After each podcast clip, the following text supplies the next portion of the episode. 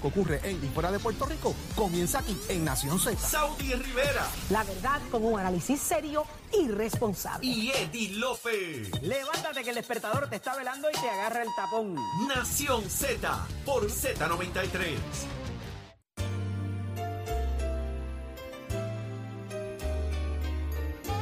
Y sigue, señores, está allá afuera a 93.5 grados, hachero. En Ponce se encuentra esa temperatura, señores. Esto es bien sencillo, el calor está ahí, pero si usted se conecta en Z93, la temperatura le baja, señores, porque estamos aquí pasándola de show con ustedes en Nación Z, como siempre, listos, prestos y dispuestos. Eddie López y Serrano está con nosotros aquí. Vamos a hablar ahora con el presidente del Partido Republicano en Puerto Rico, el amigo Ángel Cintrón. Ángel, buenos días. Muy buenos días, licenciado. Buenos días, un privilegio estar con ambos y con el público que los escucha. Saludos a todos. Qué bueno tenerlo por acá. Hay que hablar de, de par de cositas que están pasando por allá, específicamente en el Congreso de los Estados Unidos, con lo que son las visitas de eh, la delegación extendida. ¿Hubo toma o no hubo Eh, toma? Y entonces, pues la pregunta es, ¿qué está pasando con los republicanos allá? Porque eh, usted me ha dicho que, que no hay tiempo en el calendario para atender la situación particular del estatus de Puerto Rico y el proyecto que ha radicado. Eh, bueno, yo no sé qué fuentes te han dado esa información, pero me parece que eso no es correcto. E inclusive, Bueno, es lo que está en el periódico hoy. No lo dijo el, re- el, el- en la conferencia de prensa tanto el gobernador como Ricardo Rosselló ayer. bueno, eh, la delegación extendida Ajá. contiene miembros republicanos este, y la delegación elegida. Y una de las personas que protagonizó el ejercicio de estos días fue. Roberto Lefran Fortuño y Zoraida Buxó, que atienden congresistas y senadores republicanos, no demócratas. Así que en esa delegación me consta, porque inclusive en estos días estamos reorganizando el Partido Republicano en todo Puerto Rico y en dos municipios que acudimos había ciudadanos, porque estos son ciudadanos privados, ¿no? Que voluntariamente eh, colaboran en lo que le llaman delegación extendida de su propio bolsillo dan sus viajes, etcétera. Este, hubo dos que se presentaron que iban para el viaje y que en efecto están haciendo visitas, así que sí hubo visitas al lado republicano, no es correcto que no haya habido No, no, no, visitas no es que no haya republicano. visita, No, no, es no, que es lo que han dicho que en el calendario, en el lado republicano, que no hay espacio en el calendario para atender el estatus, el, el- el tema del estatus de Puerto Rico. El proyecto, Bueno, el pero- proyecto presentado. pero, pero, pero- pero- pero es que eso es eso no, no no no no, eso no funciona de esa manera o sea primero recuerden que el Congreso está contra el reloj antes del receso para aprobar el presupuesto acaban de aprobar el, el, el issue de lo que le llama en inglés el, el debt ceiling o el techo de El la de la deuda el tope de la deuda. que fue, eh, fue una controversia sumamente álgida eh, y que se aprobó, como yo auguré hace un año atrás cuando empezó, un poco menos, cuando empezó el Congreso este, o el gobierno dividido, donde el Congreso es republicano, y muchos de ustedes me preguntaron que cuál era el beneficio, si alguno, de, de esa situación, y les expliqué que eso iba a forzar a ejercicios de moderación de ambos partidos. Bueno, pues el primer ejemplo fue ese, que la, esa legislación tan crucial se aprobó por una combinación de republicanos moderados y demócratas moderados, porque tanto los demócratas liberales como los republicanos de derecha no estuvieron dispuestos a votarle a favor. No es solamente un grupo de republicanos, sino también un grupo de demócratas. Así que ese fue el primer ejercicio. Dicho eso, ahora tienen el segundo reto, que es que tienen que aprobar el presupuesto y están contra el reloj en el presupuesto. Y en eso vuelven a tener la controversia de que un grupo de, que no pasan de 10 o 12 más o menos republicanos de extrema derecha eh, quieren eh, hacer cortes adicionales al presupuesto porque no estuvieron conformes y por eso no votaron a favor de la medida que acabo de explicar anterior, que hace unos cortes y hace recoge ¿no? gastos. Eh, así que evidentemente el Congreso está enfrentando un reto en términos de votos en una cosa tan crucial como el presupuesto. Eso no significa que no se puede masticar chicle y caminar a la vez. El proceso de estatus, siempre seguimos pensando que una pieza legislativa que se atiende en cinco minutos, se hace una vista pública, se da para, para Flor y se acabó como pasa en la legislatura de Puerto Rico. No es así, es mucho más complejo que eso porque requiere consenso de ambos partidos y toma tiempo, ¿verdad? En el proceso legislativo. Por este Congreso dura hasta diciembre del 2024 y estamos en mayo, de, en junio del 2023. Así que definitivamente que sí hay tiempo en el calendario para atender el asunto de Puerto Rico según vaya transcurriendo este año y el año que viene. Ángel, cito de la nota Del de Nuevo Día. Nuevo Día, el republicano Westerman, quien ayer lideró un anuncio para crear un grupo de trabajo indo-pacífico sobre la influencia china en los territorios estadounidenses y los países de libre asociación de esa zona, dijo el Nuevo Día que tiene un calendario ocupado, pero que sigue en conversaciones con la comisionada González. Sí, claro, pero recuerda que quien escribe eso es José Delgado. No se nos olvide nunca. Es que fue la reacción de, de Lefranc Fortuño, fue la reacción pero- de Ricardo Rosselló y el gobernador habló de eso también. Vuelvo y te repito, vuelvo y te repito. Esa es la interpretación de José Delgado sobre lo que Westerman quiere decir. Y yo con mucho respeto. Nunca he confiado en el criterio de ese periodista en términos de los asuntos de estatus de Puerto Rico por muchas razones. Está bien, y vale las razones, Y- pero y- la- y la las expresiones directas del gobernador, de Lefranc Fortuño Bueno. y de Ricardo Rosselló esta mañana, porque las tuve oportunidad de escucharla, han sido a, a- Ajá. a esos efectos de que Westerman les dijo que la candidato, el calendario estaba apretado y que no y que no había espacio para eso, porque había otros asuntos más importantes. así Claro, para, para el trámite de aquí a que cierre esta sesión, que cierra para agosto. Eso no significa que, vuelvo y repito, tenemos hasta diciembre del año que viene en esta sesión legislativa. No habría que Es erradicarlo estamos- de nuevo como ha ido- pasó ha ido cierre. adelantando No, no, no, no, no, no, no, no, no, no, la- el- no, compañeros, no. Este Congreso va a durar hasta diciembre del 24. Sí, este está vivo hasta el 24, no hay que erradicarlo de nuevo, pero ha, ha No ablandado Westerman nada, en el tema, porque él tenía una oposición severa a este tema eh, y cabildió en contra del, del proyecto la vez pasada. correcto, ¿Cómo lo ves pero ahora? Eso es, cor- eso es correcto, pero es que estamos, este, lo que quiero decirle a ustedes es que están, digo, ¿verdad? Con mucho cariño y respeto, no nos podemos dejar desenfocar en términos de que en este momento, meaning, esta semana no hay tiempo porque hay un presupuesto que aprobar, pero el Congreso sigue y sigue todo este Sí, año. vamos a ver qué trae que la viene. próxima sesión, cuando venga la próxima sesión. La pregunta es, No, ¿lo, la, lo podemos ah, trabajar correcto, para la la sesión que próxima viene? sesión ahora, exacto, este año, exactamente. Ajá, lo- lo por- en ese Eso sentido, continúa. por eso viene la pregunta, Ángel, si el Estado, cabildeando un poco en contra de la medida anteriormente y ha presentado cierta resistencia a la medida en esta ocasión, ¿habrá espacio para lograr convencerlo y que dé por lo menos esa vista pública que es la que se está Ah. buscando? Ahora estamos hablando de la pregunta correcta y les explico.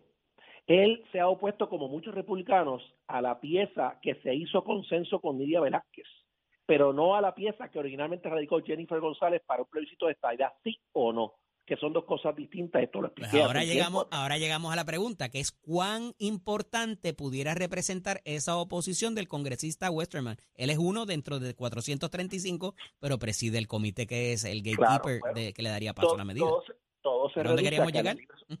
todo se reduce a que la libre asociación es la que está creando el problema, porque le aplicaron unas definiciones con unas unas este, garantías, unos regalos que son inconstitucionales y eso yo se lo expliqué a Grijalba personalmente y le entregamos un memo legal cuando vino a Puerto Rico hace un año y pico atrás que a la libre asociación le estaban adjudicando unas posibilidades en ciudadanía americana y otros elementos que son contrarios a la constitución de los Estados Unidos, que no son per- eh, posibles legalmente hablando. Y muchos republicanos, muchos republicanos que apoyaron la medida y siguen apoyando la alternativa de un plebiscito de estadía sí o no, no están dispuestos a apoyar un plebiscito donde el Congreso se comprometa a una fórmula de libre asociación o república asociada que a la larga no se puede implementar porque no es constitucional, porque están dando más de lo que pueden. Ese es el, así que el impedimento que estamos teniendo a mover el estatus resulta ser la libre asociación, no la independencia, no la estabilidad, la libre asociación. Y tenemos que trabajar con esa alternativa porque obviamente se radicó la pieza, ¿verdad? Respetando el consenso que hubo con la congresista Velázquez, pero en este momento eso pudiera ser un impedimento del lado republicano. No, porque ahora no la podemos- congresista Velázquez en gran medida lo que necesita es buscar los votos demócratas, pero el Congreso lo domina el Partido Republicano, así que es más entonces cabildear a favor Por- del Partido por- Republicano que lo que lo tiene. ¿Cuántos auspiciadores tiene ahora mismo? Eh, ¿Cinco o seis Por- proyectos, más o menos? No recuerdo bien.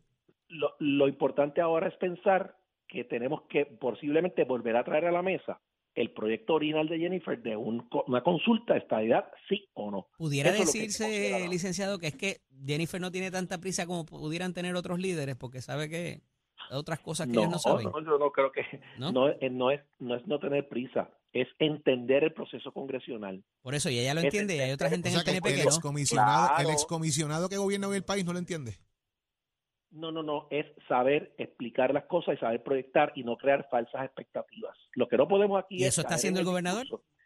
No, no, no. Eso, eso están haciendo muchos miembros de la prensa y de la oposición tratando de crear la sensación de que, eh, ah, si ahora no se puede, pues no se puede, como si eso fuera un impedimento o una pared. Mira, Tardamos 120 años en poder llegar aquí. Tardamos 100, eh, ¿qué? 112 años en que la estabilidad fuera mayoría en Puerto Rico, en, una, en las urnas. 112 años. Entonces, ahora de momento creemos que en 6 o 7 años, después de 112 años, esto va a ser como por arte de magia y un momentito se va a aprobar. Ningún territorio de los que se convirtió en Estado, de todos los territorios que todos se convirtieron en Estado, ninguno se dejó de convertir en Estado, logró ese proceso en un año, tres años o cinco años. Por eso es que se creó inclusive el Plan Tennessee, que fue un ejercicio de algunos territorios para acelerar un proceso, porque obviamente tardaba porque dependía de la voluntad política del Congreso. Puerto Rico no es una excepción. Tenemos que seguir ese proceso y seguir consistente en el proceso y buscar. Hacen falta. No esto de esta manera, pues de esta manera, pues de esta manera, pues de esta manera. ¿Hacen Pero falta los, sigo- los delegados eh, congresionales? Bueno, yo creo que hay una cantidad una de ellos buena inversión. haciendo- hay una can- hay una cantidad de ellos que está haciendo un trabajo muy efectivo y yo personalmente puedo dar fe del trabajo de Roberto Lefranc y de Zoraida Buxo porque me consta directamente. De los dos No tengo republicanos. Los dos republicanos. Los dos conocimiento, republicanos. pero, déjeme terminar, déjeme terminar. No, no conozco, no conozco, bueno, claro, porque yo no conozco la agenda y el trabajo que realizan, por ejemplo, este Mayita, que creo que estaba convaleciendo, este Melinda, eh, ¿verdad? Esa parte yo no la conozco bien, eh, porque yo, como presidente del Partido Republicano, los dos delegados que son republicanos, cada tres meses informan al Comité Republicano de Puerto. Rico en nuestra reunión interna lo- lo- la, la labor que están haciendo, a quienes visitaron, de qué se conversó, cuáles son los issues, y nosotros estamos al tanto de ese trabajo de forma directa, ¿verdad? No quiero que decir con esto que las otras dos compañeras del lado demócrata, ¿verdad? No estén haciéndolo porque tengo que asumir que lo están haciendo, pero yo no conozco el detalle, Licenciado. igual que Ricardo, que no conozco el detalle de lo que están haciendo, pero lo asumo. Ahora, de que ha sido una inversión en ese sentido, desde mi punto de vista, ha sido una inversión positiva con esas dos personas que yo conozco directamente y que me dejan saber que sí están haciendo un trabajo. De la parte Licenciado. financiera no le exigen los informes financieros. Bueno, no. claro que hay que exigirle como cualquier otra No, persona. no, pero que el, el- Partido. Republicano no les exige eso. ¿Exige qué cosa? Perdóname. Los informes financieros no les exige que presenten informes financieros. No, no, porque eso no es eso no es un ejercicio político, es un ejercicio gubernamental que corresponde al gobierno o al territorio al que responden y son electos, en este caso al gobierno de Puerto Rico. Licenciado, eh, usted está organizando el Partido Demócrata. No- nos tenemos que ir para una preguntita No, rápida. El. Partido Republicano, perdón. eh, le hago una preguntita rápida. Eh, Sí. Donald Trump, Pence, Christie, eh, eh, DeSantis, eh, ¿quién es el líder? Te voy a dar dos respuestas y vas a entender por qué. Una, como presidente del Partido Republicano estoy impedido de expresar este, voluntad bien, pues, propia. como, delegado republicano, porque usted va a votar. Bueno, es que tampoco lo puedo manifestar porque yo administro la primaria. A mí me toca administrar el proceso y tengo que darle confiabilidad a los candidatos que están Eso- aspirando. Mire, eso entre usted y yo. No, sí, claro. No escucha a nadie. Se- se- segundo, eso es como pedirle al presidente de la Comisión Estatal de Elecciones que te diga cómo votar. No puede decirlo. Pero segundo, me parece que hay una cantidad interesante, una cantidad no, porque me preocupa la cantidad, debería bajar, ¿verdad? Porque eso ayuda a uno de los candidatos. Pero me parece interesante que hay dos o tres aspirantes allí que están trayendo discursos que demuestran que el Partido Republicano sabe, como sabemos, que nosotros nos debemos a una institución, a unos valores, unos principios y a una a una a una moderación dentro del lado este del prisma, ¿verdad? conservador de, de la nación. Y eso lo que significa es que para todos los que piensan que el partido estaba perdido porque cierta persona lo había secuestrado, lo que yo creo que sucedió durante unos años, ahora estamos saliendo de ese secuestro. Ya sabemos que, ya sabemos que el, elegante que secue- lo el que El innombrable, no va. el innombrable, Ya, sacamos uno para el lado. Ah. Gracias, He nombrado nombres, yo, he nombrado nombres. yo. Mira, no te pierdas. Con, eh, Oye, te- tienes que eh, estar con nosotros más a A- menudo. así, así dice una de vez en cuando por ahí, he dicho nombre yo. Gracias, Un abrazo, Ángel, por estar con nosotros Un acá. Siempre un placer tenerte y Siempre. compartir contigo un Un rato. abrazo. Gracias, siempre. Óigame, Corillo, escuche bien, señoras y señores. Si usted tiene energía eléctrica en este momento, es un privilegio para usted. Usted es afortunado de tener luz. Pero, escuche bien esto. El pasado domingo en este país, 200 mil personas se quedaron sin energía eléctrica. Y yo quiero saber si usted fue uno de esos que no tuvo luz.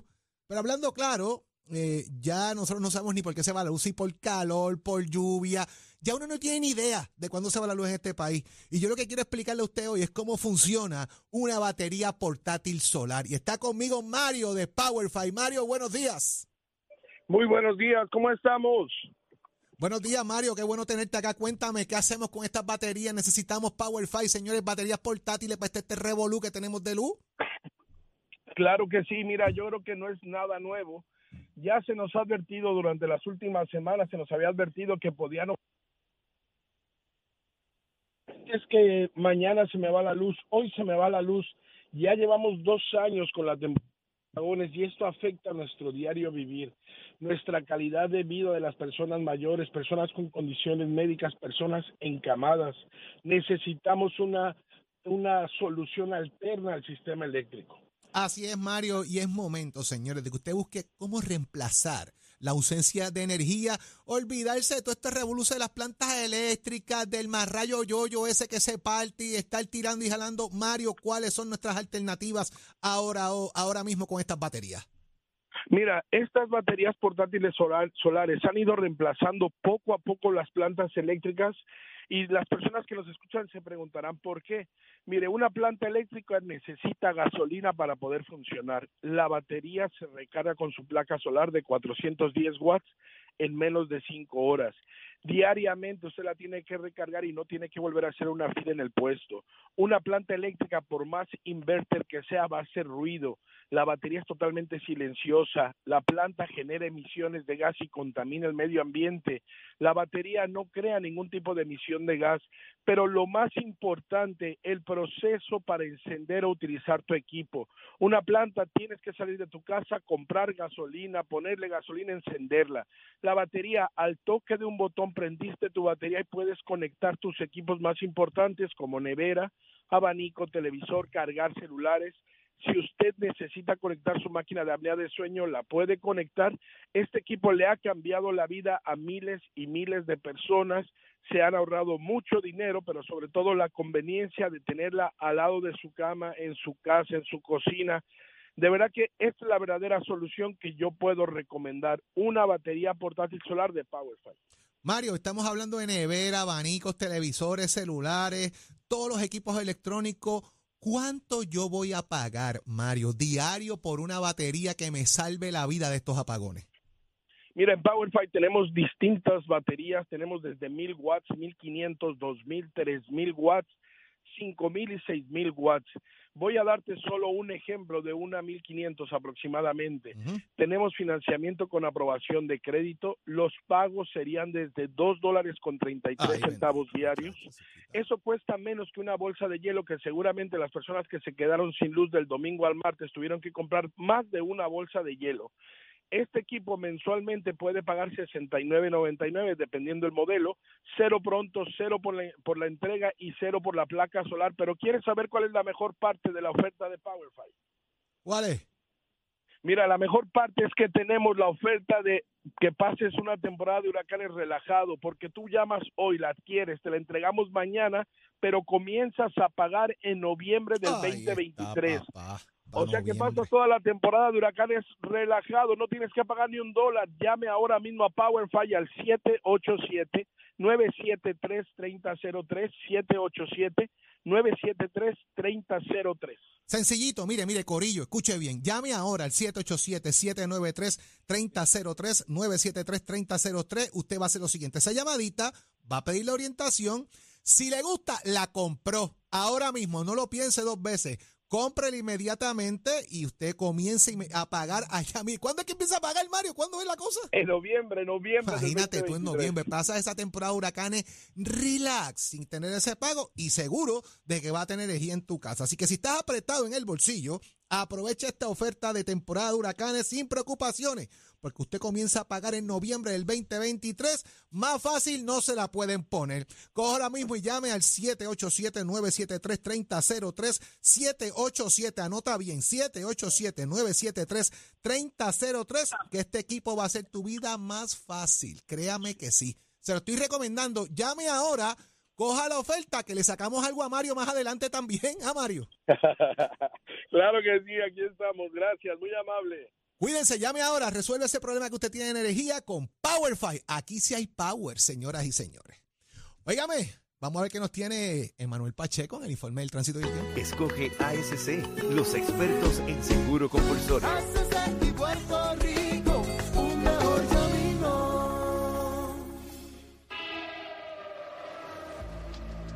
En la mayoría de las vías principales de la zona metro, como la autopista José Diego entre Vega Alta y Dorado y desde Toa Baja hasta el área de Atorrey en la salida hacia el Expreso Las Américas. Igualmente la carretera número 2 en el cruce de la Virgencita y en Candelaria en Toa Baja y más adelante entre Santa Rosa y Caparra. También algunos tramos de la PR5, la 167 y la 199 en Bayamón, así como la avenida Lomas Verdes entre la American Military Academy y la avenida Ramírez de Arellano. La 165 entre Cataño y Guaynabo en la intersección con la PR22 y el Expreso Valdoriotti de Castro desde la confluencia con la ruta 66 hasta el área del aeropuerto y más adelante cerca de la entrada al túnel Minillas en Santurce.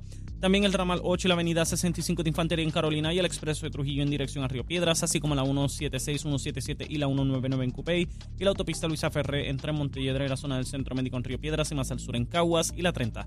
Desde la colindancia de Junco Sigurabo hasta la intersección con la 52 y la número 1. Ahora pasamos al informe del tiempo. El Servicio Nacional de Meteorología pronostica para hoy otro día soleado y caluroso mientras continúa la ola de calor que ha estado afectando la región. Los vientos estarán del este-sureste de hasta 15 millas por hora y las temperaturas máximas estarán en los altos 80 grados y bajos 90 grados en las zonas montañosas y los medios 90 grados a altos 90 grados en las zonas urbanas y costeras, con el índice de calor superando los 110 grados. Para los bañistas y navegantes en las aguas locales se espera oleaje de 4 pies o menos con vientos del sureste de entre 10 a 15 millas por hora. Hasta aquí el tiempo les informó Emanuel Pacheco Rivera. Yo les espero en mi próxima intervención en Nación Z Nacional, que usted sintoniza a través de la emisora nacional de la salsa Z93. Ponte al día. Aquí te informamos y analizamos la noticia. Nación Z por, por, por Z93. Oiga, mi gente, ya llegó Leo Díaz, pero antes, Leito, de, de hablar contigo, la policía de Puerto Rico acaba de arrestar en la mañana de hoy al padre de la niña de dos años que falleció ayer en el Hospital San Lucas. Yo le comentaba a Eddie un poco fuera del aire comenzando el programa de que esta muerte sospechosa de esta niña llamaba mucho la atención porque pudiese hablarse incluso de algún tipo de agresión sexual contra esta niña de dos años. Acaban de arrestar al señor padre de esta niña. Su padre biológico. Ya está en los medios de comunicación de que aparentemente hay un tema de, eh, de que puede haber algún tipo de agresión sexual según trasciende los medios de convención de verdad de abuso sexual trasciende ya también en los medios de comunicación. Así que eh, hay que estar pendiente a todo esto que está pasando, señores, porque está la cosa complicada. Sí, Leo Díaz y Urbina, ya está aquí. Estamos aquí, estamos aquí, jole, Eddie. Eh, se, se nos- se nos ha ido medio mundo de, de- de viaje a Europa, no, no se fueron aquí cerquita. No, no, no. Se fue Saudi, se fue ¿Sabes que Nicole. como- como la Todavía cosa- Cachero agarra un avión y se va eh, también. Eddie se va para Nueva York. ¿Cu- Eddie, ¿cuándo? Ahorita. Ah, no me digas tú eso. No, esto no me puede estar pasando a mí. ¿Y cuándo tú te vas, Jole? No, ¿Tú te quedas? Yo me quedo por acá. Ah, pues nosotros nos quedamos. ¿Ya, Chero, tú vas para algún fuerte. lado?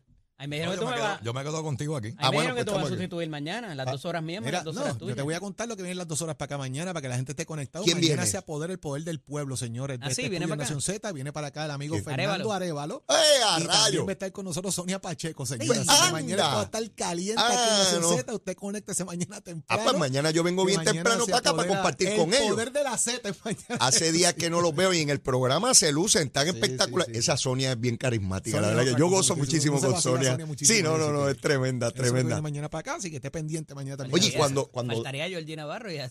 ¡Oh! Muchachos, si, si llega. Jordi aquí, entonces sí que la cosa se. Imagínate tú. ¿Ah? Salvando al pueblo. Pero se, se va Eddie mañana, lleva tres máscaras N95 Sí, para. Nueva York para poder respirar y un tanque de buceo. Oye, Eddie, ¿verdad? Esta Está cosa de, de los fuegos. Ah, Está aclarando un poquito hoy porque apagaron el de New Jersey. Sí, pero es porque de tú vas para allá, porque tú vas para allá, está aclarando. Voy a ver a mis Yankees. María, que fanático de No juego, una lo van a suspender. ¿De verdad? Sí. Ayer, el de ayer hubo que suspenderlo, sí. y lo van a suspender este fin de semana, muchachos. Oye, ¿tú sabes otro juego que a lo mejor hay que suspender? ¿Cuál? Jennifer no llegó. Ella se excusó. Ella se excusó. No seas así, ella se excusó. Sí, yo sé que se Ella excusó. estaba bregando con unas cosas ahí de, de los de, no indígenas, de unas cosas de los indígenas. Yo le pregunté a Nelson Cruz ahorita y él me. y- ¿Qué te dijo ¿Cuántas Nelson? veces se iba a excusar? Ah, ¿No te dijo? pudo decir. cuántas- ¿No? Porque ella se excusó de la, de, de la, de la actividad de, de la Yo les voy a describir lo que está pasando. Vengo quemando el se- ¿Cuántas cañaveral. veces más se va a excusar? Eh, bueno, no Cada se sabe. Además, no ya ha quiere- aumentado los republicanos, ya tienen uno. ¿Cuántos? dos, Dos, tres, cuatro, cinco, creo que seis, seis, creo. Siete, Seis. ocho, ¿Eran cuántos? nueve. Ay, mira, vámonos.